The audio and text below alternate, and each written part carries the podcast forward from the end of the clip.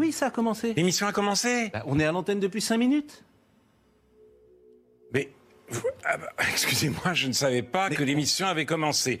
Alors, Bonjour tout le monde, bonjour YouTube, bonjour le chat et euh, et bonjour Tipérette qui a encore euh, lâché un, pavé dans les commentaires YouTube la dernière fois et malheureusement j'ai commencé à le lire de traviole le commentaire et j'ai pas eu le temps de le lire euh, vraiment à tête reposée. Alors j'aurais eu le temps en soi, mais si je veux le lire à tête reposée, c'est parce que je veux bien pouvoir le lire pour éventuellement aussi pouvoir répondre vraiment.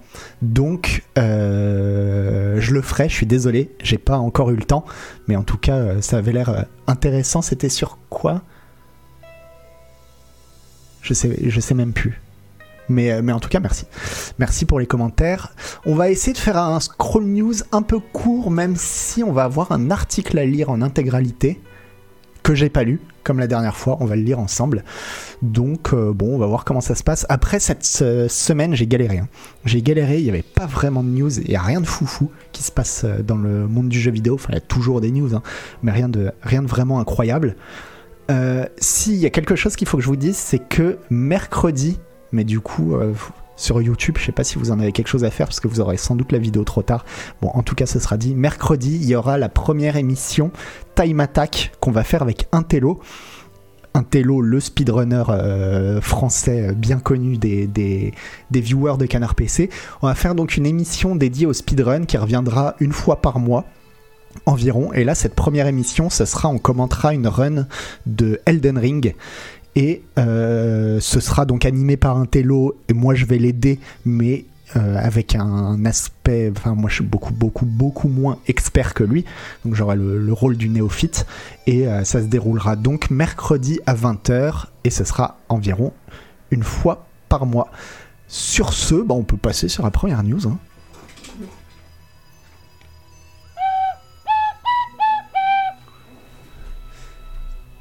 Alors la première news. Ouais, hop. La première news. Alors c'est des articles en anglais que j'ai traduits, que j'ai, j'ai demandé à Google de traduire. Donc euh, les, les traductions vont être, vont être un peu pourries.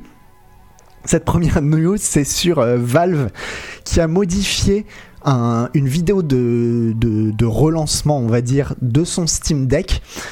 Parce que ça y est, le Steam Deck, apparemment, enfin, on peut le commander sans avoir à le réserver à l'avance. Maintenant, euh, euh, il y a des stocks. Si vous, commandez pardon, un Steam Deck, il va arriver dans les, dans les jours qui suivent, ou en tout cas dans les semaines qui suivent.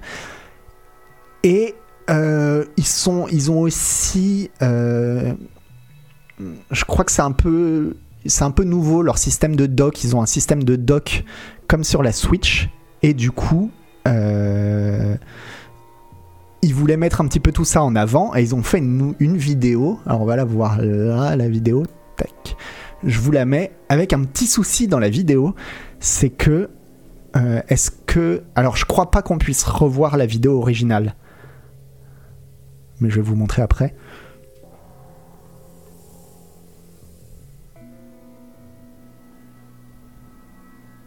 Qui est-ce qui est le plus à côté de ses pompes dans le monde du jeu vidéo, le Steam Deck ou Stadia? Alors je crois que le Steam Deck fonctionne bien. Enfin vraiment, euh, le, le- le- euh, ça se vend bien en fait, je crois. Faudrait que je regarde, j'ai pas regardé les chiffres, mais, euh, mais non, non, le Steam Deck c'est en train de prendre. hein. Donc voilà, vous avez un dock, enfin bon bref, c'est le Steam Deck, vous connaissez. Le souci c'est que quand il montre les jeux, c'est à quel endroit? Ouais, voilà. C'est à cet endroit-là à peu près. Bon, ils ont mis une photo à la base où on voyait qu'il y avait Yuzu. Et Yuzu, en fait, c'est un émulateur de... pour jouer à la Switch. Alors, l'émulateur en lui-même est légal et il est open source. Mais euh, bon, les émulateurs, ça toujours un petit peu la zone grise, quoi. Parce que euh, l'émulateur en lui-même est légal. Mais euh, ce qu'on fait avec ne l'est pas forcément. Et surtout. Euh, Nintendo était pas, était pas hyper joisse quoi. Du coup, ils ont dû rétro-pédaler et retirer euh, ce malencontreux, euh, ce, émulateur qui s'était glissé dans la vidéo. Mais le mal est fait. Je, je pense que voilà le message, le message est passé. C'est que euh, ils sont en train de vous dire, bon, si vous voulez acheter une Switch, en fait, achetez pas une Switch, achetez un, un Steam Deck, quoi.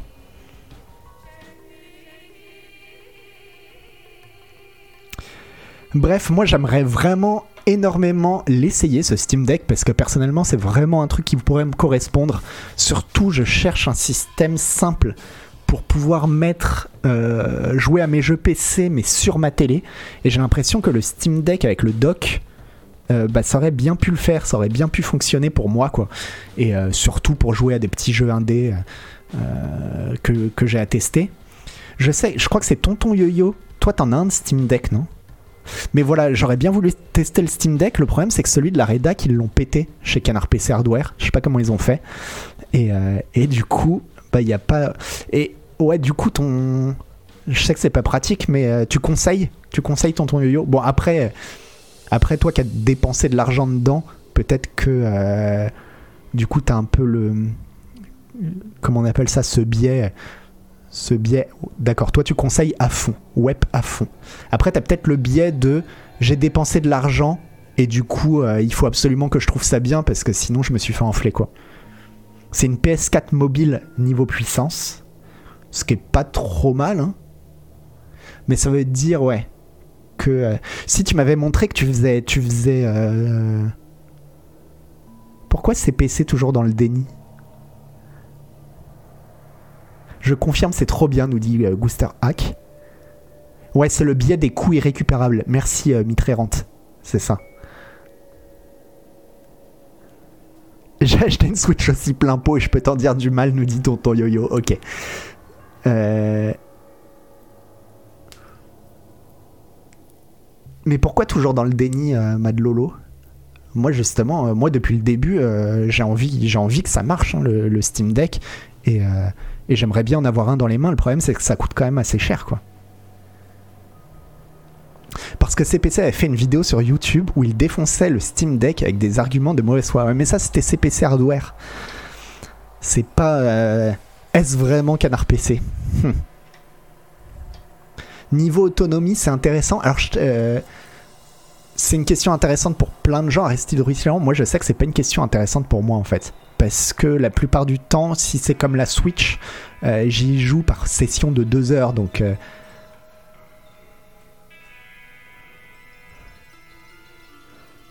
Et oui, un testeur à un moment donné peut ne pas aimer. Oui, oui, je, plaisantais euh, vis-à-vis de Canard PC Hardware. C'est, c'est, mais c'est le problème dont on parlait aussi la dernière fois vis-à-vis des tests, par exemple de jeuxvideo.com, c'est que les gens lisent les tests et vont avoir tendance à dire ah, jeuxvideo.com a mis 18 à tel jeu. Mais c'est pas jeuxvideo.com qui a mis 18 à tel jeu.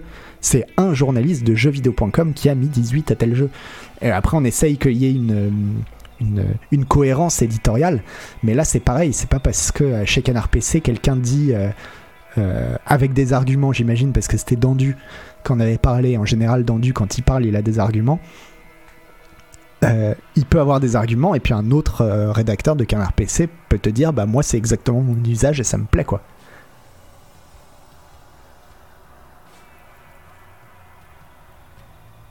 Si c'est pour remplacer un PC de jeu, c'est pas si cher. Moi je te dis Nougat, moi c'est pas pour remplacer un PC de jeu en fait, c'est pour euh, c'est pour pouvoir jouer à des jeux PC sur ma télé et de temps en temps quand c'est des jeux avec du grind ou des trucs voilà un peu moins spectaculaires euh, ou un peu plus répétitif, bah, de pouvoir la prendre pour y jouer euh, allongé sur le canapé ou dans mon lit tranquille quoi. Et j'ai l'impression que pour ça, ça fait carrément le taf en fait. La seule question c'est est-ce que techniquement ça fonctionne bien? Est-ce que les jeux sont bien optimisés?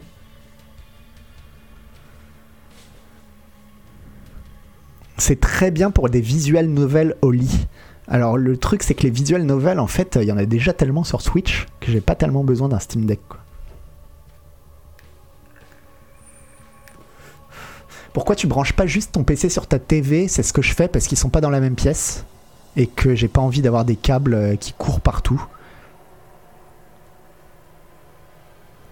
Nvidia a une techno pour afficher ton PC sur la télé. Ouais, mais justement, j'ai peur que du coup, il y ait de la latence. Ou euh, moi, j'ai envie de pouvoir utiliser une manette aussi, une manette euh, qui soit pas reliée à mon, à mon ordi qui est dans une autre pièce, mais caille par exemple vers le dock, du, enfin vers le Steam Deck, et euh, qui sera sous la télé quoi.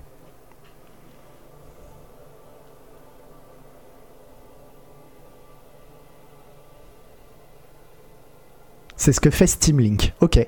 Bah faudrait que peut-être que je me renseigne un petit peu plus sur Steam Link.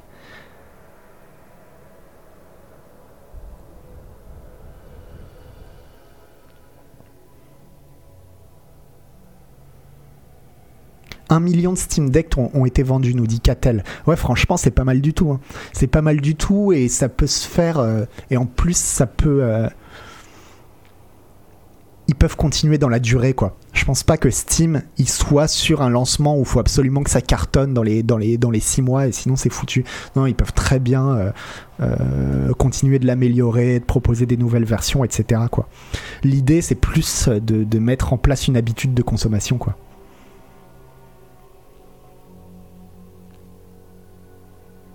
Perso, j'ai pas de Switch, je trouve pas sur smartphone le type de jeu qui m'intéresse, mais j'espère pouvoir jouer à mes jeux Steam dans mon canap. Bah ouais, Dafinga, c'est un peu ça. Et puis aussi, alors ce qui est bien avec la Switch, c'est qu'elle fait vraiment tourner. Enfin, il y a énormément, énormément de jeux indés sur Switch, des jeux qui sont sur PC, qui sont sur Switch. Mais ce qu'il y a, c'est qu'aussi avec le Steam Deck, bah, tu profites des prix de Steam qui sont pas du tout les mêmes prix que sur le Nintendo eShop, quoi. Ah, le truc du Steam Deck, c'est qu'il faut avoir une petite âme de bidouilleur, par contre, quand même. Ah ouais, ça, ça va être. euh, ça peut être un peu problématique pour moi, par contre.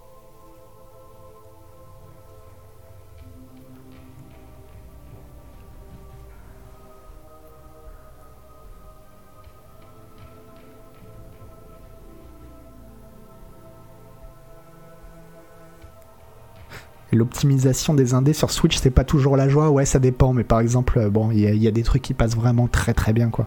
Moi, euh, Binding of Isaac, par exemple, je me vois pas y jouer ailleurs que sur Switch, en fait.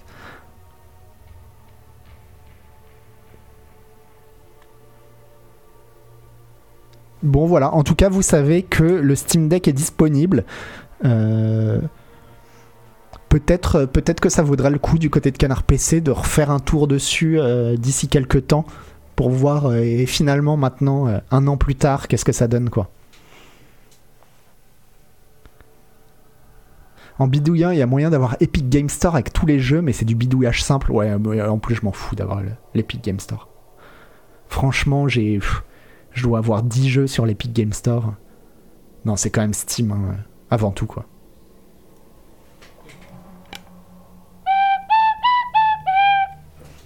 Bon, c'était la minute hardware, hein, comme d'habitude, c'est ma. Vous le savez, c'est ma grande passion, le hardware. Euh, voilà. Et donc, vous avez bien compris que ça peut être acheté sans réservation. Alors, des nouvelles un petit peu de Silent Hill. Oh là là, cette pub, putain. Pardon. Euh, des nouvelles de Silent Hill de la part de Christophe Gans. C'est Christophe Gans qui, euh, qui, qui vend la mèche. Alors Christophe Gans, si vous vous rappelez plus, c'est un réalisateur, un réalisateur qui avait notamment fait euh, Le Pacte des loups. On se souvient du Pacte des loups. Je me souviens d'une discussion qu'on avait eue sur le Pacte des loups euh, sur, euh, sur Twitch il y a un petit moment où je me disais où vraiment j'avais envie de revoir le Pacte des loups. Je pense que c'est l'effet Elden Ring aussi où je me disais mais le Pacte des loups quand même dans mon souvenir c'était vachement bien. Enfin il y avait quelque chose, j'ai envie de le revoir etc. Et pourtant, c'est vrai qu'il y a aussi un truc qui me disait, mais pourtant, c'était pas si bien. Alors, qu'est-ce, pourquoi? Pourquoi dans mon souvenir c'est bien et pourtant, euh, je me souviens de l'avoir vu et que je m'étais pas dit, ouais, c'est si ouf. Et en fait, je me suis rappelé, ça tient en trois mots. C'est euh, Samuel Le Bihan. c'est les trois mots qui font mal, quoi. C'est, je pense, que c'est l'acteur le plus mal casté dans un rôle de ce type. Oh, c'était incroyable. Et franchement, tu retires Samuel Le Bihan du film, le film est bien, quoi. Marc Dacascos, il était stylé. Euh, Vincent Cassel était vachement bien. Moi, je trouve que Vincent Cassel, il fait vraiment bien les trucs de. un peu classiques, quoi. Les, les, les, les rôles euh, historiques. Je trouve qu'il est vachement. Enfin, je trouve que c'est un bon acteur, euh, Vincent Cassel, même de théâtre, quoi. Duomi, tu nous dis, il joue mal de ouf. Ah, moi, non, vraiment. Mais vraiment, j'aime beaucoup Vincent Cassel, quoi. Mais en tout cas, il avait une ambiance incroyable. euh, le pacte des loups, à tel point que, euh, effectivement, ça a servi d'inspiration pour Elden Ring. Euh, pas pour Elden Ring, pour Bloodborne, pardon. Pour Bloodborne, je sais plus si c'était Miyazaki ou si c'était tout simplement From Software qui avait admis que oui, le pacte des loups, ça avait été une énorme influence, et parce que effectivement, le film visuellement, il envoyait quoi. Non, j'ai pas vu Vidoc, j'ai juste vu la vidéo de bah, de Karim Debache, je crois, qui a fait une vidéo sur Vidoc. Ah oui, il y avait les rivières pourpres à l'école aussi, l'époque aussi. Mais bref, c'était pas Christophe Gans. Et Christophe Gans, il a fait aussi donc le premier euh, film Silent Hill, parce que j'ai appris en lisant cet article qu'en fait il y avait eu deux films Silent Hill. Alors j'en ai vu qu'un seul. Apparemment, le, le deuxième c'est une daube infâme. Le premier, bah, c'est un peu comme le Pacte des loups, quoi. Vraiment, c'est pas si mal, mais euh, voilà, t'iras jamais dire que c'est un film qui te fait vraiment vibrer, mais franchement, pour une adaptation de jeu vidéo, tu vois l'amour du produit de base. Déjà, tu vois que c'est quelqu'un qui aime Silent Hill. Et, euh, franchement, ça passe quoi. Ça passe, il y a juste. Et donc voilà, pour moi, Christophe Gans, ouais, un film 7 sur 10, c'est un peu ça, ouais. Qu'est-ce tout. Tu le recommanderas jamais à personne, c'est ça. C'est ça, mais même quand euh, Karim Debache il faisait, euh, c'était quoi? C'était Crost. Quand il faisait Crost, qui était sur les films euh, adaptés de licences de jeux vidéo, tous les films qui chroniquaient étaient des daubes. Et je crois qu'il y a que Silent Hill où il va dire non Chroma c'était pas sur, c'était pas sur la même chose. Là c'était Crost. Sur, c'est le seul dans mon souvenir Silent Hill où il dit ouais, ouais il y a quelque chose, tu vois. Il y a, quelque chose, c'est pas, c'est pas réussi, mais il y a quelque chose, quoi. Donc voilà, pour moi, Christophe Gans, ça restera toujours le mec qui, qui est pas nul et qui est pas génial. Voilà, qui est ni nul ni génial et ça le met un peu dans une, dans une catégorie un peu, un peu bâtarde, quoi. Les visuels étaient beaux, il y avait une bonne ambiance. Et bref, donc il vend la mèche en disant que bah déjà il va réaliser un troisième film Silent Hill. Alors ce sera peut-être l'occasion de de se rattraper, enfin de faire euh, peut-être, euh, moi c'est tout ce que je lui souhaite, en tout cas le chef-d'œuvre euh, dont il rêvait. Vraiment, c'est ce que je lui souhaite. Je sais pas ce qu'il a fait d'autre, Christophe Gans. Avec Gilles Lelouch, évidemment, évidemment qu'il y aura Gilles Lelouch qui, jouera plusieurs rôles. Et, et Guillaume Canet, j'imagine. Ah, Enter the Void, j'ai pas vu. Ah oui, Crying Freeman, c'était pas mal, ouais. Ouais, Crying Freeman, c'était pas mal. Après, je l'ai vu, j'étais vraiment petit, euh, Crying Freeman. Mais ça m'avait laissé un bon souvenir. Et donc, il y a trois jeux en développement euh, sur la licence Silent Hill. Alors, il y a un jeu qu'on connaît pas. Il y a un nouveau jeu euh, qui va être fait par la Team Silent. Alors la Team Silent, c'était l'équipe qui bossait sur les Silent Hill de Silent Hill, euh, de Silent Hill 1 à Silent Hill 4. Donc on va dire les bons Silent Hill. Sauf que la Team Silent aussi, ça veut un peu euh, tout et rien dire parce qu'elle a évolué entre les épisodes. Donc on sait pas exactement. euh, Est-ce que c'est pas devenu un nom un peu marketing pour dire euh, il y a une ou deux personnes quoi. Et euh, Et euh, donc par- parmi eux, euh, là le, journaliste de Eurogamer, lui, il pense qu'il y aura Masahiro Ito, qui était euh, le concept artiste du premier jeu, peut-être du premier et du deuxième jeu d'ailleurs, et puis le, le, compositeur, enfin le type à la musique. On sait aussi que. euh, alors, il y a un autre jeu fait par. Attends, comment il s'appelle? Keiichiro Toyoma, qui était lui vraiment à l'origine des, Silent Hill, mais lui il est sur un autre jeu, il est sur Slitterhead. Alors est-ce qu'il est en parallèle à la fois sur Slitterhead et sur un, un autre Silent Hill? Ou est-ce que lui il est juste sur Slitterhead et donc il sera pas sur Silent Hill? On sait pas. Il y aura pas Hideo Kojima, ça c'est à peu près sûr et certain. Et euh, parce que Kojima et Konami, je pense que vraiment les ponts sont rompus. Et est-ce qu'on peut dire que Silent Hill est mort à la démission de la Team Silent? Alors, euh, d'après ce que j'ai vu sur YouTube, j'avais regardé des vidéos sur. euh, Il y a des très bonnes vidéos sur Silent Hill. Je vous conseille les vidéos de, comme d'habitude, Super Eye Patch Wolf. Je vous l'écris dans le chat. Super, c'est en anglais. Eye. Euh, patched Wolf. Voilà, c'est le nom de la chaîne. Euh, il a fait des très très très bonnes vidéos sur Silent Hill. Et, euh, et qui explique effectivement que, que c'est le, le, le- le- enfin, le fait d'avoir viré, d'avoir enfin d'avoir poussé à la sortie les gens qui étaient à l'origine du premier succès, bon, qui a tout niqué évidemment, quoi, en essayant d'en faire un truc, euh, un petit peu d'action. Et donc, ce qu'on sait aussi, c'est qu'il y a un remake de Silent, Hill 2. Alors, Silent Hill 2, qui est considéré quand même comme euh, le, le meilleur par à peu près tout le monde. hein. Je pense qu'il n'y a personne qui dit que Silent Hill 2 n'est pas le meilleur Silent Hill, qui est vraiment le chef-d'œuvre de la team Silent. Et il va y avoir un remake donc de Silent Hill 2 qui va être fait par la Blobber Team. Alors la Blobber Team, c'est des Polonais, c'est ceux qui avaient fait Observer, The Medium. euh, Qu'est-ce que j'oublie? Vous allez me dire les jeux qu'ils ont fait à la Blobber Team. Ouais, le 4, moi j'avais bien aimé le 4. Tout Silent Hill. Layers of Fear, ouais, merci Dieu vomi. Euh, la Blobber Team, en fait, c'est un studio. J'avais fait un article sur la Blobber Team pour dire c'est un studio qui a des artistes qui bossent là-dedans, qui sont absolument ouf. Vraiment, d'un point de vue artistique, ce que fait la Blobber Team, c'est incroyable. Maintenant, il manque, il leur manque du gameplay en fait. Il leur manque euh, un ou deux bons game designers avec une vision pour assembler tout ça, parce que la plupart du temps, c'est plus Observer quand on l'avait fait. En fait, t'as plus l'impression de euh, de te balader dans un musée, dans un musée du jeu vidéo relié euh, par un petit peu d'interactivité. Tu dis Copernicus en mode troll, la Blobber Team, c'est ceux qui ont fait des scripts avec un peu de JV dedans. Non, eh bah oui, c'est un petit peu ça. C'est un petit peu ça, mais alors tu dis ah Spiders, je connais Untitled Broccoli, mais franchement Spiders c'est pas la même chose. Ils ont d'autres qualités, d'autres défauts. Mais euh, mais le 2 était vraiment nul. Tu nous dis Frédégonde. Alors là tu vas pas, enfin là tu vas vraiment contre le contre la foule quoi.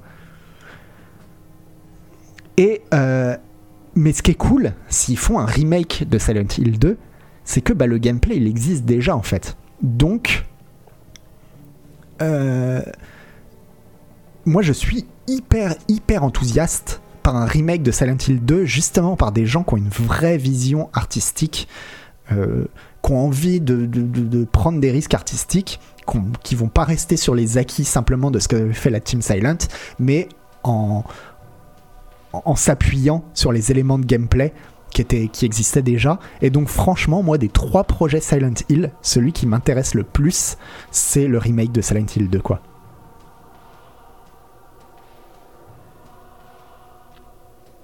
Medium, je l'ai pas fait, Copernicus.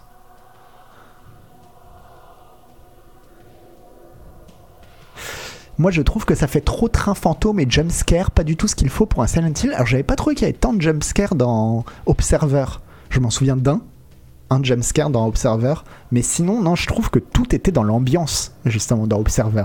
Et, euh, et c'est ça qui était bien dans Silent Hill à l'époque, contrairement à Resident Evil, c'est que euh, ça reposait beaucoup plus sur l'ambiance que sur les jumpscares, quoi. Blobber devrait arriver à injecter un peu de leur joie de vivre dans ce remake qui en avait bien besoin.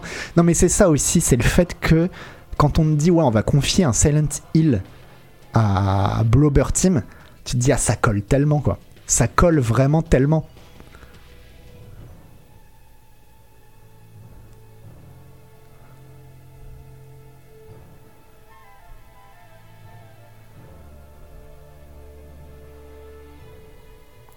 Et, euh, et voilà, donc euh, bah voilà pour les nouvelles sur Silent Hill. Moi j'attends vraiment en fait ce remake du 2, même plus, je vous dis, que, euh, que le nouveau jeu Silent Hill de la Team Silent. Et le troisième jeu, je me rappelle, enfin là ils disent pas ce que c'est, mais. mais je crois qu'il y avait eu des rumeurs sur ce que c'était le troisième jeu. Silent Hill, on verra bien quoi.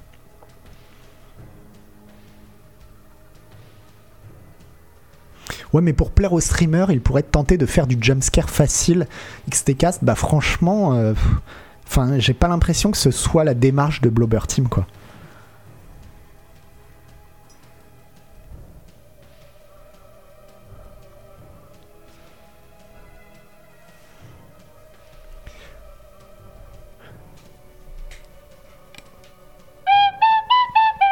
Alors on arrive sur le gros morceau.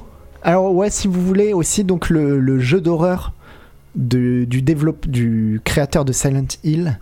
Attendez, il y avait un. Ouais voilà, je peux vous mettre la vidéo.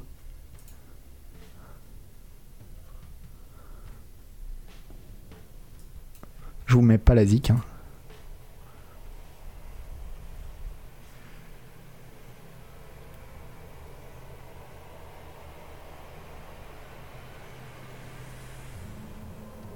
Merci Carrie.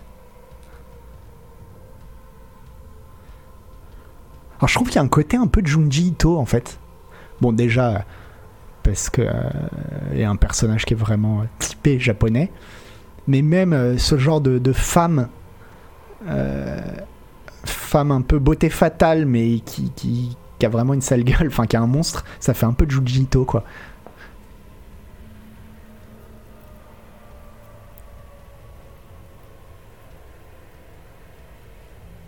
Ça fait penser à Tommy un peu, mais même dans Spiral, il y a, aussi bah, l'image ultra iconique dans Spiral de, la, meuf bah, avec une spirale à la place de l'œil. C'est vrai qu'il y a un côté Parasite Eve aussi.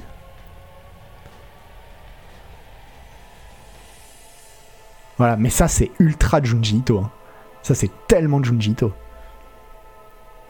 Donc ça aussi à suivre quand même à suivre, ça peut être pas mal.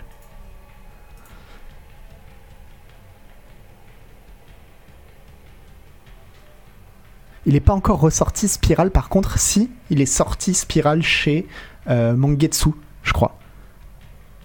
Ah, je peux Désolé, faut me... fallait me le dire de baisser la musique. Voilà, je la baisse.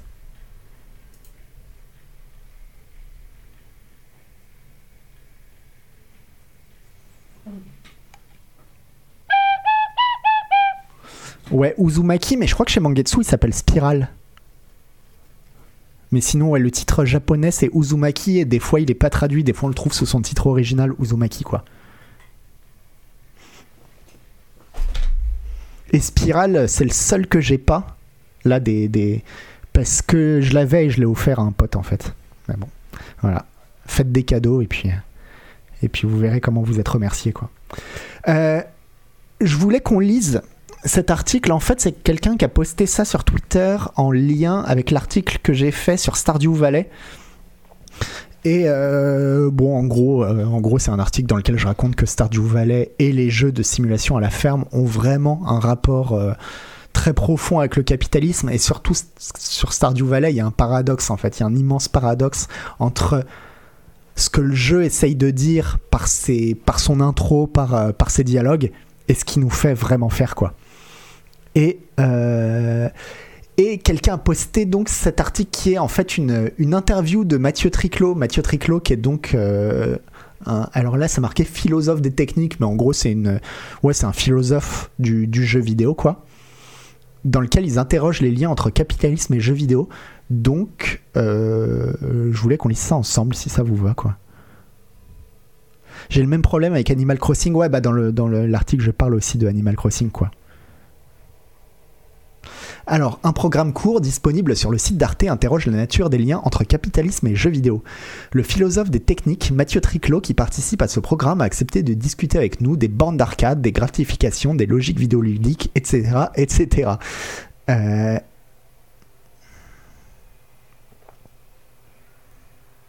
Alors, Dès le début de l'épisode, vous évoquez le principe d'accumulation infinie qui est au cœur des jeux vidéo. Points, pièces, ressources, etc. C'est là que se joue le lien entre capitalisme et jeux vidéo. Pas uniquement. Tant la question du lien entre le système économique capitaliste et le jeu vidéo est vaste. En réalité, tout repose sur le postulat, emprunté à l'anthropologue Roger Caillois, que l'on peut lire une société à travers ses jeux. L'exemple parfait Pour les jeux de plateau, c'est le Monopoly qui, d'un jeu critique contre l'accumulation, est devenu le symbole de cette accumulation, du fait de ruiner et d'écraser les autres. Si vous savez pas, le Monopoly, à la base, a été euh, conçu comme une critique du, capitalisme. Et, euh, et le succès du jeu, en fait, a de beaucoup dépassé l'ambition de base.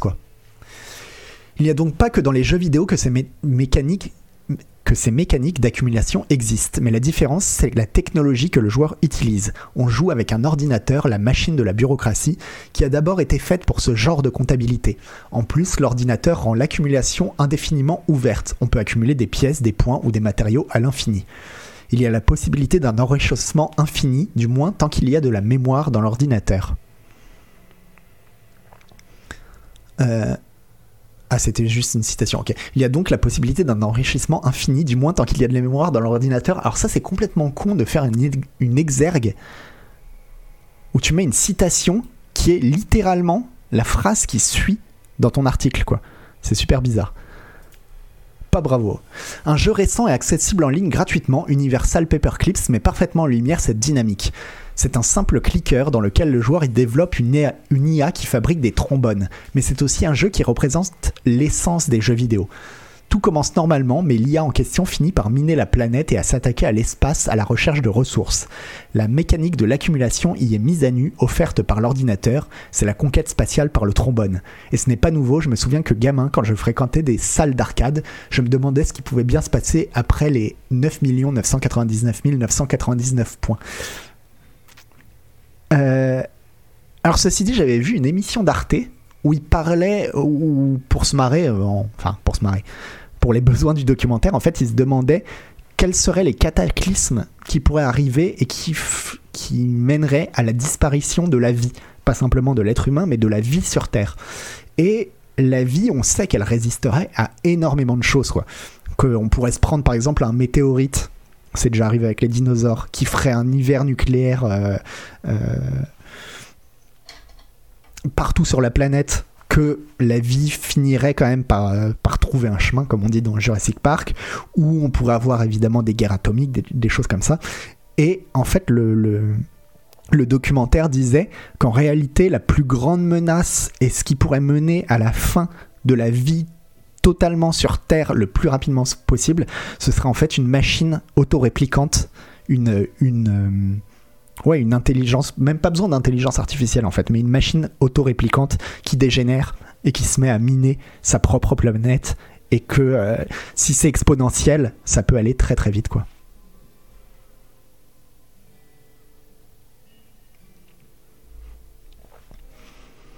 À votre sens, est-ce qu'il existe des jeux qui font figure d'exception à cette dynamique d'accumulation Même le jeu purement narratif est contaminé, puisqu'on y trouve une surcouche méta qui permet de collectionner des badges.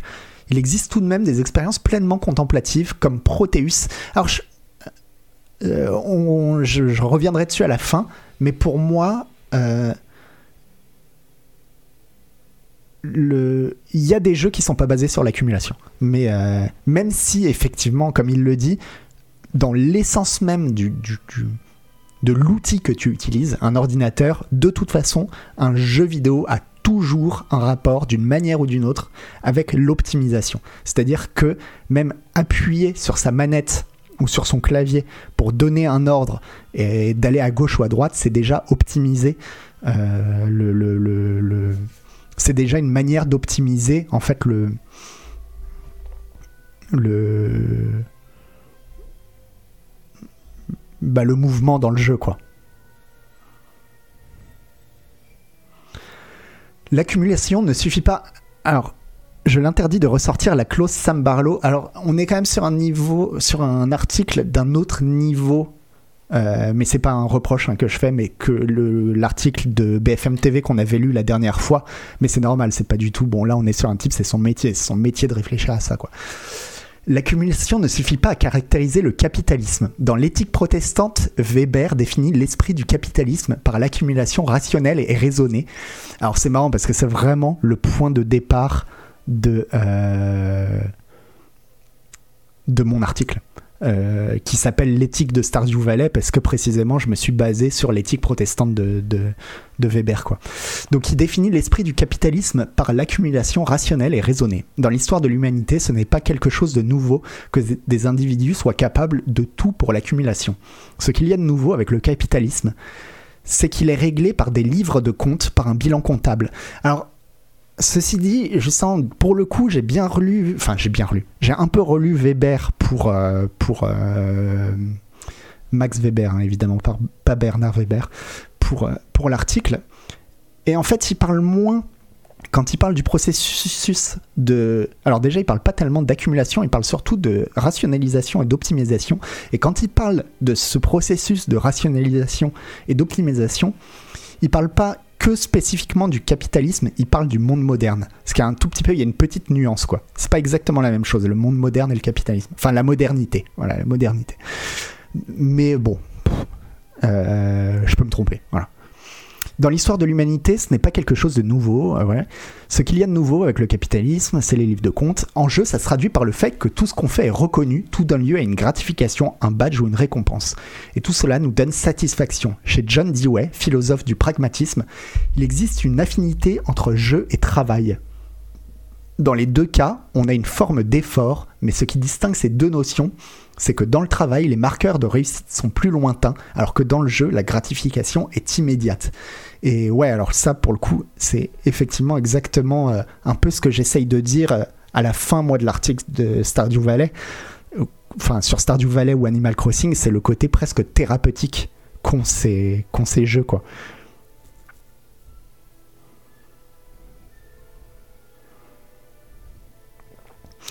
Vous, évoquez également le jeu World of Warcraft en précisant que certains chefs de guilde utilisent leurs compétences vidéoludiques sur leur CV. Il y a donc un lien avec le réel que l'on retrouve d'ailleurs dans le mouvement de professionnalisation qui touche certains gamers avec l'e-sport. Ça vous inspire quoi? C'est une grande question. Toute la théorie critique, et notamment Théodore Adorno, alors évidemment que je cite aussi, alors moi si je cite Adorno, c'est surtout parce qu'il était cité dans un autre article que, j'avais lu, mais bon, tout ça, ça tourne toujours autour, part du postulat que les loisirs ont disparu puisque même le loisir est mis en coupe réglée dans nos sociétés capitalistes. Alors j'irai pas, je pas aussi euh, euh, radical qu'Adorno quoi. On est clairement là-dedans avec le jeu vidéo qui est colonisé par cette logique de travail. Pour le sociologue Manuel Boutet, il existe deux modalités d'inclusion du jeu dans le travail. Celle de la pause, on sort du travail pour profiter d'un moment où on joue, et celle qui existe dans le flux de l'environnement de travail. Travailler dans un environnement numérique, c'est recevoir des notifications, consulter répondre à ses mails, etc. Mais le jeu propose-t-il autre chose? C'est cela qui est fascinant, la colonisation des expériences de jeu par des logiques économiques. Alors pour revenir sur, sur euh, Stardew Valley, il y a un truc qui était marrant que j'avais vu sur une vidéo où c'est un peu une analyse marxiste de Stardew Valley, où le type pointe un truc qui est assez marrant dans Stardew Valley, c'est que en fait, euh, salut Gilles et merci beaucoup pour le raid. On était en train de parler de capitalisme dans le, dans le jeu vidéo. Alors, euh, c'est parfait. Ouais, dans, euh, dans Stardew Valley, il y a un truc qui est intéressant et qui est rigolo, c'est que on passe son temps, on va passer sa journée à planter des choses, à arroser ses choux, à aller dans la mine, à creuser, etc. Et puis, du coup, on s'aménage ce qu'on pourrait appeler dans le jeu du temps libre, c'est-à-dire des moments où bon bah on va un petit peu flâner et faire et faire d'autres choses à l'intérieur de, de Stardew Valley.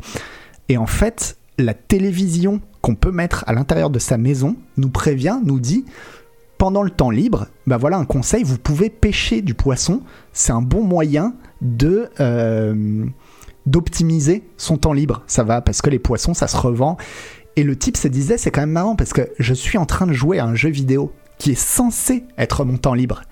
Et maintenant, dans le temps libre de mon temps libre, on me demande euh, d'optimiser ma production ou euh, de faire, de rationaliser en fait ce que je suis en train de faire. Et j'aimais bien cette mise en, en abîme d'avoir un temps libre dans du temps libre, quoi. Et, euh, enfin, je réagissais à ça parce que, ouais, voilà, quand il dit qu'il y a une modalité du jeu vidéo qui est celle de la pause, où on sort du travail pour profiter d'un moment où on joue. Ouais, mais en fait, le, le jeu parfois est devenu tellement un travail qu'on a des pauses à l'intérieur de notre pause, quoi.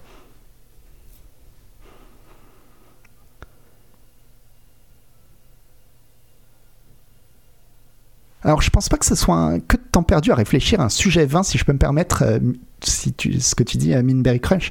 Mais je suis pas d'accord avec toi parce que. euh, Enfin, tous les sujets sont vains dans ce cas-là. Enfin, vraiment, il n'y a pas. euh, Alors, oui, c'est de, la, de la philo, quoi. C'est de la philo, mais c'est pas inutile. C'est pas du tout inutile, la philo, quoi. Et même, tout simplement, c'est. euh, la pause dans la pause, l'ironie, etc. Bon, non, enfin, franchement, euh, franchement, non, c'est des choses, ça, nourrit ta pensée, quoi. Alors, euh, la texture de l'expérience est déterminée par le processus de fabrication des jeux et leur gameplay, et ce depuis l'arcade. C'est le monnayeur qui fixait le cadre de l'expérience, tout commençait quand on mettait la pièce dans la machine. Aujourd'hui, on a des mutations de ce principe qui sont odieuses, notamment avec les loot box. Le régime économique des jeux façonne l'expérience. Oui, bon, là, on arrive sur des choses beaucoup plus concrètes. euh.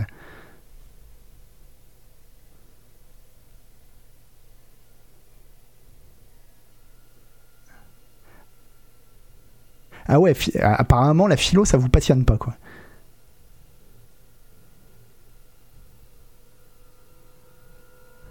Mais c'est ça en plus. Ouais, c'est euh, ouais, du temps perdu par rapport à quoi, quoi. Comme dit Eprefol, alors qu'on pourrait être en train de produire pour le PIB, quoi. Ok, bon, il y en a quelques-uns quand même que ça intéresse.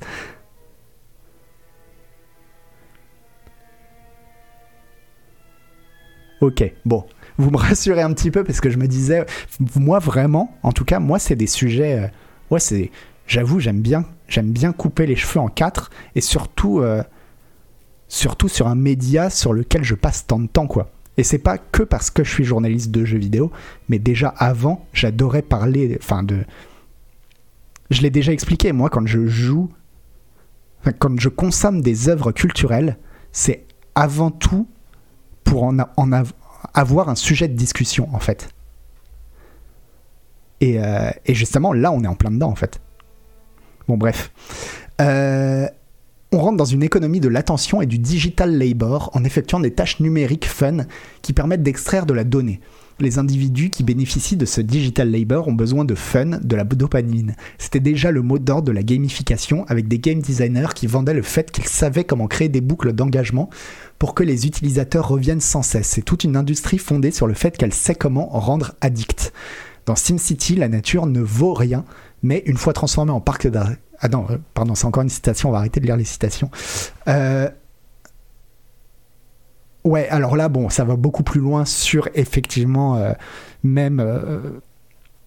Enfin, les liens du jeu vidéo, même avec les, même avec les expériences comport- comportementales du genre. le. Il y a un sondage. Le. Fonctionnement de Diablo qui fonctionne sur le, principe de la boîte de Skinner, c'est-à-dire que même à des pigeons, si on leur donne des éléments, si on leur donne pas des graines à chaque fois qu'ils appuient sur un bouton, mais si on fait en sorte que la graine elle tombe aléatoirement, euh, ils, vont, euh, ils vont avoir le, le réflexe d'appuyer, d'appuyer, d'appuyer encore, même quand ils n'ont plus faim. Alors que. euh, alors que si on les fait appuyer sur un bouton et qu'à chaque fois qu'ils appuient sur le bouton, une graine tombe, ils arrêteront d'appuyer sur le bouton quand, euh, ils n'auront plus faim. Et Diablo fonctionne exactement sur le même modèle. C'est-à-dire que, mais même les loot box d'une manière générale, mais Diablo en particulier, fonctionne sur le principe de si à chaque fois que tu tuais un ennemi, tu avais une récompense, t'arrêterais dès que, dès que tu te sentirais euh, dès que tu sentirais que tu as joué assez. Mais le fait que la récompense à chaque fois soit aléatoire, ça va te pousser à jouer encore plus et encore plus en te disant peut-être que c'est le prochain coup. C'est le principe de la machine à sous quoi. Euh, je regarde le résultat du sondage. Oh, ça va, ça va. Vous êtes plus de 75% euh, à, à, aimer la philo. Alors, dans l'épisode d'Art of Gaming sur le capitalisme, vous dites qu'Avonline promeut une, une idéologie libertarienne. Qu'en est-il de Civilization ou SimCity, qui sont des jeux de simulation? Vous citez des exemples emblématiques de ces jeux systèmes dont les règles sont biaisées. Dans Civilization notamment, il y a l'idée d'un progrès continu, l'idée que la progression des sciences détermine la progression des techniques, avec la démocratie libérale comme forme ultime de l'histoire. Alors, avant de faire... Euh, 3615 Usul sur jeuxvideo.com. Usul, il avait fait bon, plein de vidéos. Il en avait fait, je crois que l'émission s'appelait euh, Matière grise et perte blanche, un truc comme ça. Et euh, hyper sympa le, titre. Et il y en avait une justement sur la vision de l'histoire selon civilisation, qui est une, qui est une vision de l'histoire qui est très très ancrée en fait euh, idéologiquement quoi. Avec dans civilisation, il y a un sens de l'histoire. L'histoire va dans le sens du progrès, quoi.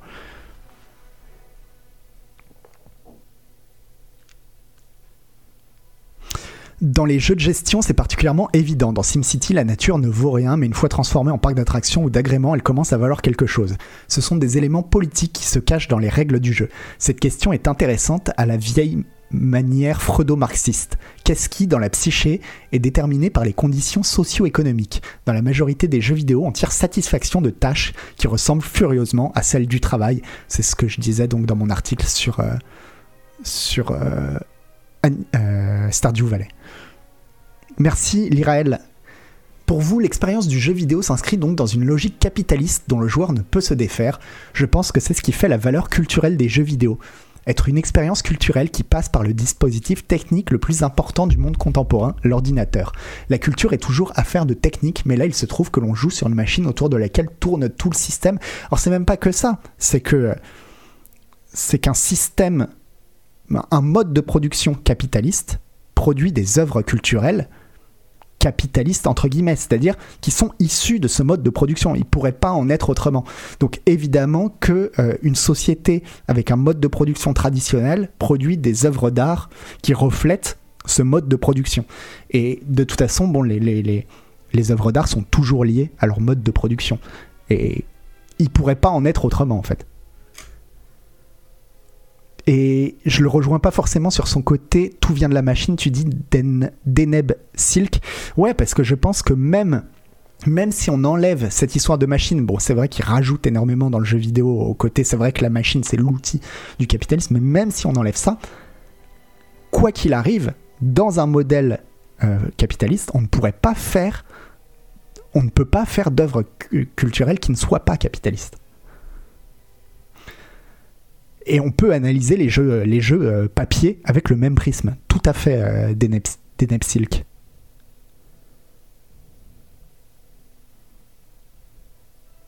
Mais euh, Minberry Crunch, pour moi là, en tout cas, il ne s'agit pas du tout d'être anticapitaliste. Hein. Il s'agit pas, euh, pas de dire c'est bien ou c'est pas bien. C'est juste d'avoir conscience, d'avoir conscience des choses. Mais ça veut pas dire. moi, par exemple, dans l'article Stardew Valley, je note qu'il y a un paradoxe entre, euh, entre ce que dit le jeu, ce qui présente un mode de vie traditionnel et ce qui fait vraiment, c'est-à-dire un mode de production capitaliste. Mais c'est pas, moi en tout cas, c'est pas pour défendre un mode de vie traditionnel ou dire ce serait mieux si c'était un mode de vie traditionnel, parce que le mode de vie traditionnel, on, l'a dépassé aussi et pour, pour le mieux en fait. Enfin, pour le mieux, j'en sais rien, mais en tout cas, j'aimerais pas revenir en arrière. Donc, euh, donc il ne s'agit pas de dire c'est bien ou c'est pas bien.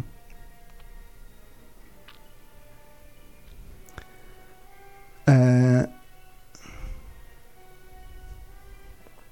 sur cette machine, nous jouons, c'est-à-dire que nous expérimentons à la fois de l'engagement, de l'aliénation et aussi de la déprise. Le jeu engage et libère, comme le résume Wizinga. Les jeux vidéo sont un lieu privilégié d'interrogation,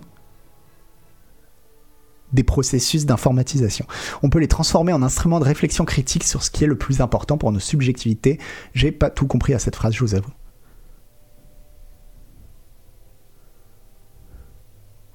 C'est ça, euh, Tiferet. L'idée pour, euh, en tout cas moi dans mon article sur, euh, sur euh, Stardew Valley, c'était surtout de mettre en évidence une, une dissonance ludonarrative, je dirais même plus simplement un paradoxe voilà, un paradoxe, tout simplement. Et j'ai trouvé que le paradoxe était intéressant, quoi.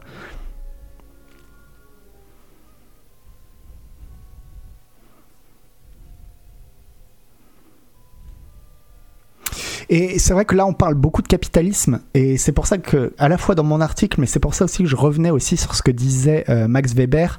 Euh, pour moi, c'est pas le capitalisme, c'est un peu un gros mot. Euh, et Max Weber, il parle plus quand il parle d'optimisation et de rationalisation, je le redis, de monde moderne. Ce qui n'est pas exactement la même chose. C'est monde moderne dans le sens où le modernisme s'oppose à la tradition.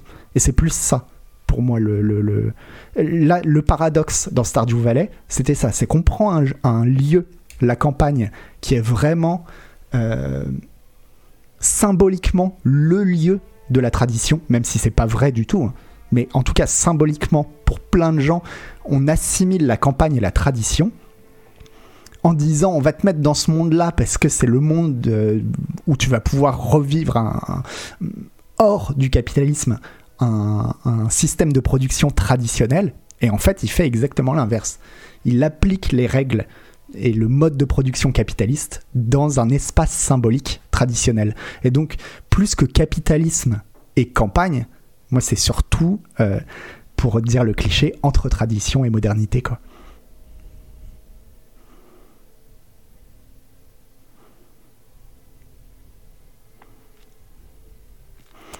Je suis pas entièrement convaincu, même si on optimise ses journées dans Stardew Valley, il promeut quand même une économie alternative basée sur le partage et la communauté.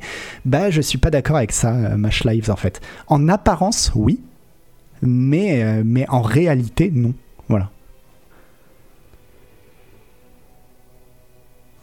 Euh, alors, en parlant de subjectivité, les joueuses et joueurs qui ont une attitude réflexive par rapport à leur pratique sont-ils en train de bâtir une nouvelle forme de distinction? Peut-on observer une forme de mépris pour les jeux populaires au profit du rétro gaming et des jeux indépendants? Alors c'est marrant, ça n'a rien à voir, mais c'est intéressant. La réponse est oui, évidemment. Le bourdieusien en moi ne peut pas répondre autre chose. La culture fonctionne irrémédiablement à la distinction, c'est inévitable. Ceci dit, la critique ne passe pas forcément par la condamnation du jeu populaire. Valoriser un jeu contemplatif, comme on le fait en citant toujours les mêmes exemples qu'en journée. Ah oui, il fallait que je revienne sur ce qui pour moi est un, serait des jeux qui ne sont pas dans un mode de production, euh, qui sont moins dans un mode de production euh, moderne. Euh, faut que faut que j'y pense. Alors.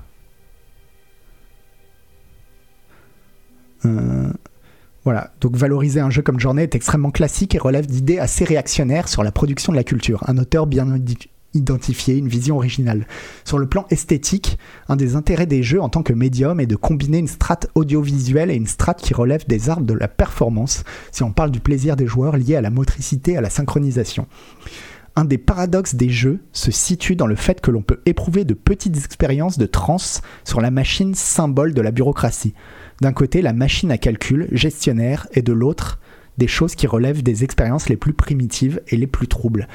Alors, ce que je voulais dire sur, euh, pour moi, j'y réfléchissais quand euh, je faisais donc l'article sur Stardew Valley, en me disant mais quelle serait en fait une autre manière de faire, une autre manière de faire que, que Stardew Valley? Et je trouve par exemple que Minecraft est un jeu beaucoup moins euh, qui pousse beaucoup moins à l'optimisation et à la rationalisation que Stardew Valley.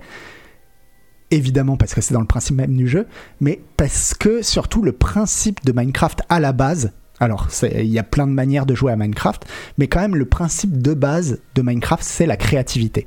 C'est de vous laisser créer euh, le- absolument ce que vous voulez et sans aucun but. Voilà, vraiment sans aucun but. C'est pas parce que vous faites une belle. Quand vous faites une belle maison dans Minecraft, elle ne vous sert absolument à rien d'autre qu'au simple plaisir esthétique d'avoir créé une belle maison. Là, je suis en train de jouer à. euh, à. hum, Moonbreaker, et j'ai fait un article là, qui, est, qui est sorti aujourd'hui sur Canard PC. Dans Moonbreaker, il y a un outil de peinture de figurines, et je pense que c'est le truc auquel je vais le plus jouer. C'est même peut-être le jeu auquel je jouerai le plus cette, le plus cette année, parce que c'est trop agréable de peindre des figurines, et il n'y a absolument aucun intérêt à le faire, à part l'intérêt esthétique. Et ça, pour moi, t'auras du mal à le... Là, on est vraiment très loin d'une logique d'optimisation et de rationalisation, quoi. Là, pour le coup, le temps libre est réellement du temps libre, pour moi. Mais après, oui, il y a moyen de jouer euh, j'allais dire en fait pour quand je parlais de Minecraft j'allais dire même à un moment c'était Minecraft avant le fait qu'ils introduisent la nourriture dans Minecraft et le fait de devoir se nourrir mais bon on peut dire que quand même d'une manière générale effectivement on peut jouer de manière ultra optimisée à Minecraft hein, et, euh, et, tomber dans le même dans le même piège entre guillemets que dans Stardew Valley mais j'ai l'impression que Minecraft quand même de base euh, n'est pas basé exactement sur les mêmes règles.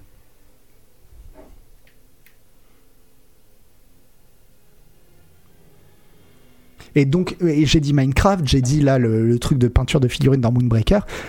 J'aurais pu dire euh, le jeu d'Oscar. Euh, comment il s'appelle le jeu où on fait des villes, qui est pas vraiment un jeu d'ailleurs. Euh,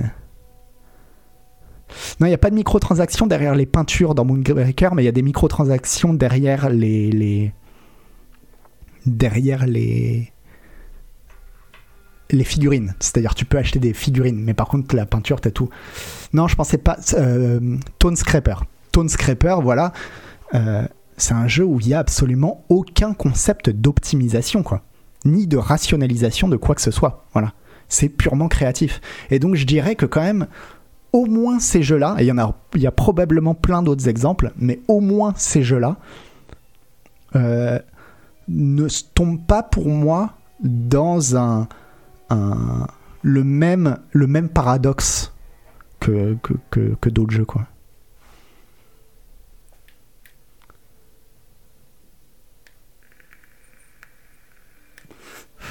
Alors tu dis Disco Elysium aussi, il n'y a pas vraiment d'accumulation. Alors là, faux. Euh, mais effectivement, c'est pas, pas exactement la même chose que, dans Stardew Valley.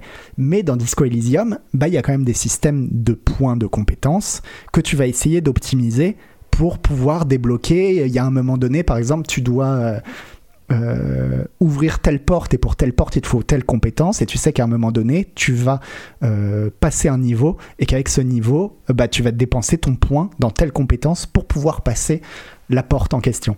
Et ça c'est un peu de la c'est de la rationalisation. Alors effectivement ça fait pas de Disco Elysium un jeu un horrible suppôt du capitalisme ou je sais pas quoi mais c'est juste pour montrer que c'est intégré dans des logiques. C'est créé dans un monde euh, euh, avec un mode de production capitaliste. Voilà.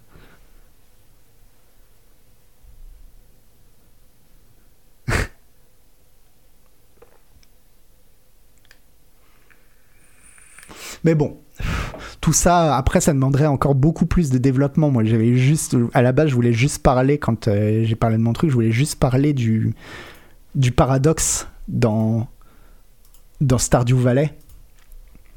Et, euh, et, j'ai pas réfléchi beaucoup plus, beaucoup, beaucoup plus loin que, euh, que ça, quoi. Et même les réflexions que je vous fais sur Minecraft ou sur les jeux créatifs, c'est un peu des réflexions vite fait, quoi.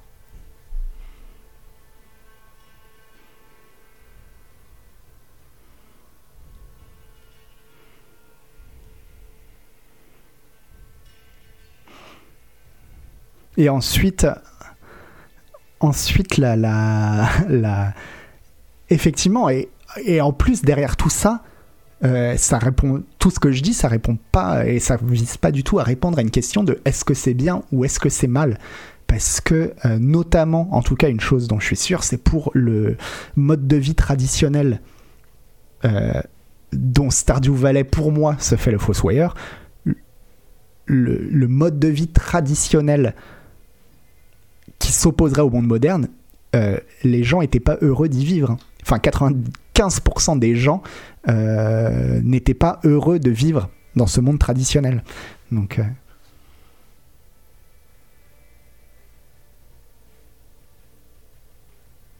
voilà. Bon, ça fait beaucoup de philo. Promis, la prochaine fois, on parlera de FIFA. Je, je troll, hein, évidemment.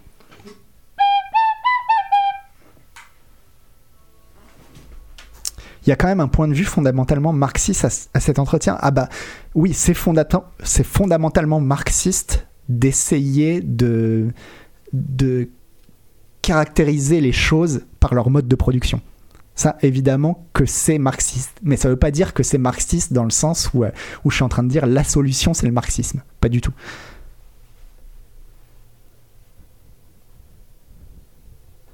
Et Jim Pixel, tu dis Minecraft, c'est complètement de l'optimisation. Il y a juste à voir ceux qui créent des fermes à mobs.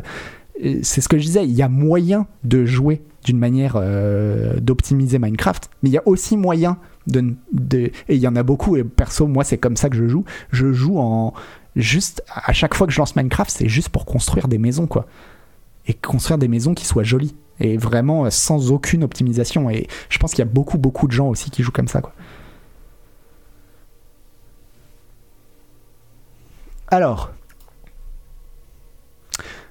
Et bien sur ce, il y a euh, une nouvelle. euh, la troisième extension de Rimworld qui débarque. Et donc dans cette troisième extension de Rimworld, on va pouvoir faire des enfants, il y aura des bébés, des enfants. Il va y avoir des mécanoïdes aussi, c'est-à-dire euh, des espèces de, robots qui pourront être contrôlés par des colons. Et puis il y aura euh, des... On pourra faire de l'eugénisme et contrôler les gènes et faire des expériences avec les gènes. Alors si vous n'avez jamais joué à Rimworld, euh, c'est marrant maintenant de, reprendre une discussion normale en essayant d'oublier tout ce qu'on vient de dire sur parce que bah ouais, Rimworld on est on est à fond dans euh, dans l'optimisation ouais. et anyway comme disent les Américains et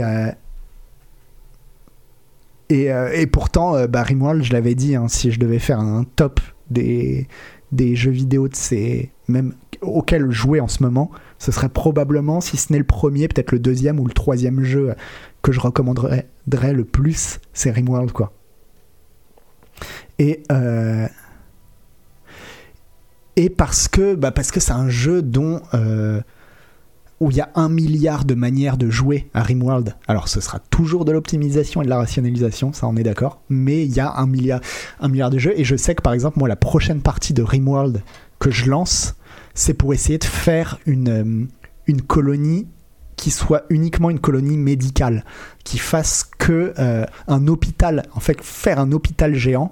Et quand, même si vous partez là-dessus, ce qui peut paraître être un truc anecdotique, mais non, mais vous avez mais, mais 36 000 possibilités pour euh, ou alors attaquer les gens qui viennent, euh, qui débarquent là et puis leur prélever tous leurs organes et ensuite vendre les organes et les faire des opérations à d'autres gens qui sont de passage pour se faire soigner. Maintenant avec l'eugénisme, avec les enfants, ça va devenir, euh, ça, ça me donne encore plus envie de faire ça. Mais voilà, moi je voudrais faire ça. Mais après, si vous avez envie d'essayer de faire une sorte de, colonie de troglodytes souterrains, vous pouvez. Si vous voulez faire une colonie d'agriculteurs, vous pouvez. Si vous voulez faire une colonie comme je l'avais fait de, un cartel de drogue qui fait pousser du crack et, euh, et qui va essayer de le revendre à tout le monde et faire tomber tout le monde accro, vous pouvez. C'est vraiment un, un des jeux les plus euh, euh, les plus profonds auxquels j'ai jamais joué quoi.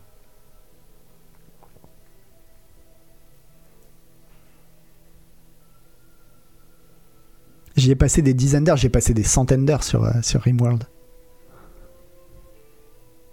C'est pas un peu trop touffu Rimworld pour commencer maintenant? Franchement, ça se prend bien. hein. Même en. Même. euh, non, ça, ça se commence. Si tu t'essayes, si t'as le choix. Enfin, en gros, si t'hésites entre Rimworld et Crusader Kings 3, bon, les deux sont, sont, sont géniaux, mais Rimworld, je pense qu'il est plus accessible.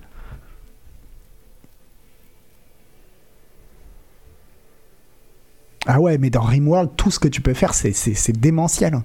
De, de... Les possibilités pour faire des choses vraiment très différentes.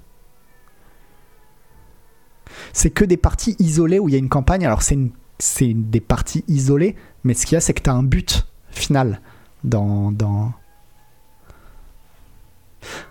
dans euh, Rimworld que, que tu peux respecter ou pas quoi pas d'accord, il y a un super tuto dans Crusader Kings. Alors Crusader Kings 3 a énormément amélioré les choses par rapport à Crusader Kings 2, c'est clair, mais c'est c'était pas pour dire que euh, Crusader Kings 3 est, vraiment trop compliqué, c'est surtout pour dire que Rimworld c'est assez simple quoi.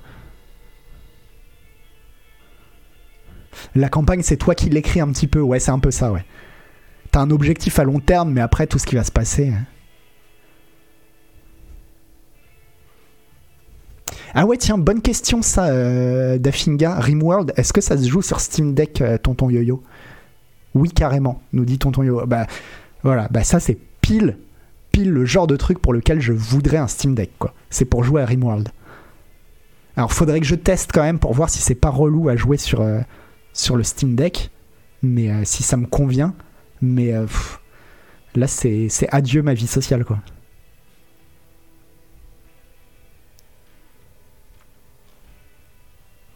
Et voilà.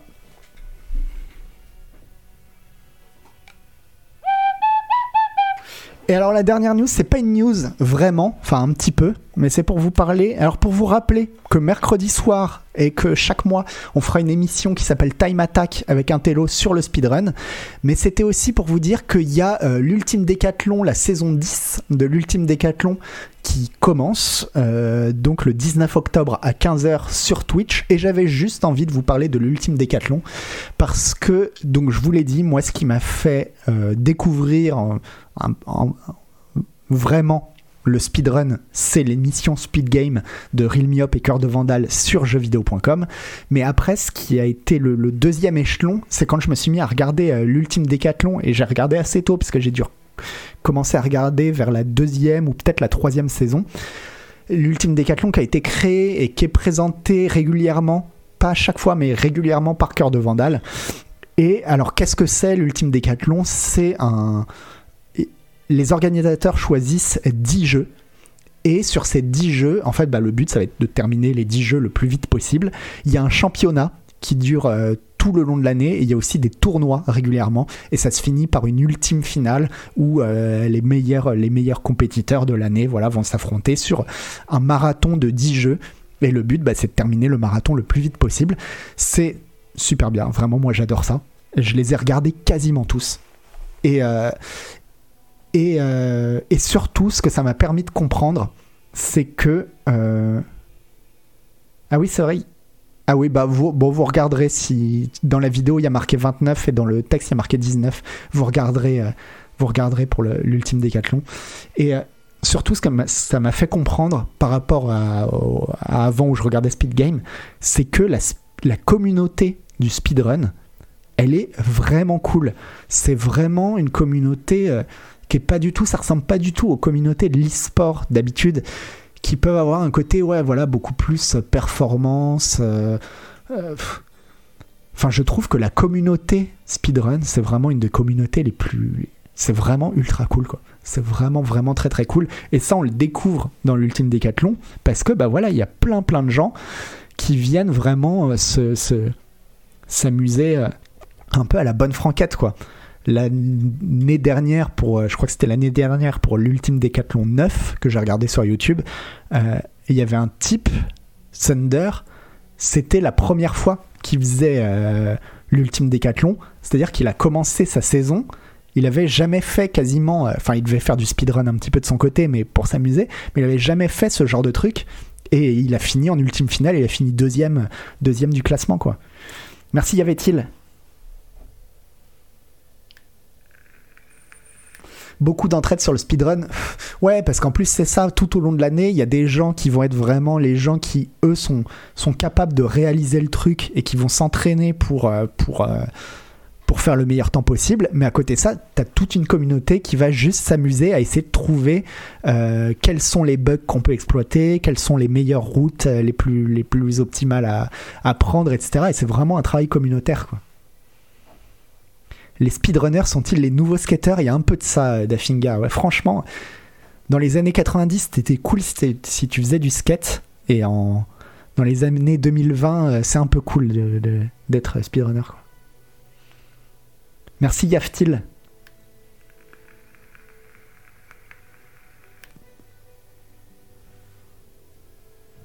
Et voilà. Les skate runners. Et, euh, et voilà. Hop, j'ai rien à rajouter. Le docu de The King of Kong montre le côté vers lequel ça tend. Alors non, parce que Billy Mitchell, c'est vraiment, c'est un délire très très particulier. hein. Mais, euh, mais ceci dit, bon, on en a déjà parlé. Moi, j'ai, un peu, j'ai un peu d'empathie quand même pour euh, Bill Mitchell. Et donc, Fougnon nous dit que c'est le 29. C'est le 29 à 15h sur Twitch, le 29 octobre. Vous pourrez découvrir en fait les 10 jeux euh, qui vont être euh, bah, les jeux qu'il y aura toute l'année. Et c'est vraiment cool aussi de voir euh, les, ouais, les jeux, les, runs évoluer en fait au fil des semaines. Et puis même, moi ce que je vous conseille, c'est de regarder une finale. Vous allez taper sur YouTube Ultime Décathlon finale et vous prenez n'importe laquelle, bah, prenez l'ultime finale de la saison 9, celle qu'il y a eu juste avant. Et en fait, très vite, vu que c'est toujours 4 joueurs euh, les uns contre les autres, bah vous allez avoir votre chouchou. Et à partir du moment où vous avez votre chouchou, c'est très facile à suivre parce qu'on a les 4 écrans et on voit chacun où en est chacun. Et donc, euh, bah, c'est comme suivre des petits chevaux. Hein. C'est comme suivre des courses de chevaux, pardon, où euh, bah, on voit très bien que ah, bah, mon, mon chouchou il est en tête où il est derrière et je suis en train de lui dire allez, allez, allez, quoi. Merci Rincevey.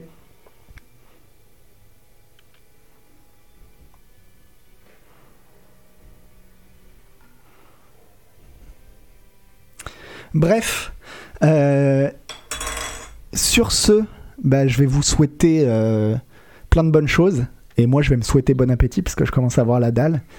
Et puis, euh, ah, la semaine prochaine, pardon, j'ai pas dit, la semaine prochaine, pas de scroll news. Euh, bah voilà, c'est, j'ai bien compris que la, philo ça vous emmerdait, donc, euh, donc pas de scroll news, c'est fini. Et puis, à la place, vous aurez un, un stream de Canlust. Et oui, voilà, vous êtes punis. pardon, Canlust. Et non, qui jouera à A Plague Tale Requiem parce que c'est la fin de l'embargo en fait de Plague Time euh, Requiem et donc euh, et donc vous pourrez découvrir avec lui le jeu pile au moment euh, de la fin de l'embargo, ce qui était parfait. Et alors attendez parce que je vais, je vais vous mettre un petit raid. Hein. On va pas on va pas se quitter comme ça.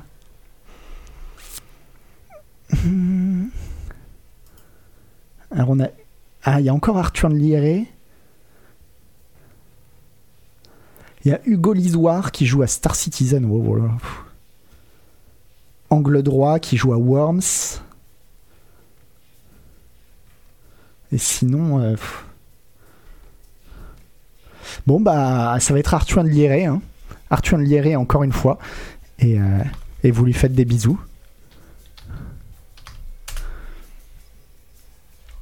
Attendez, faut que.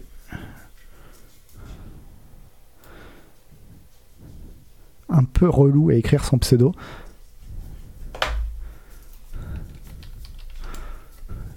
Avec des underscores un peu, un peu chiant. Mais normalement, c'est bon. Et sur ce, je vous fais des gros bisous.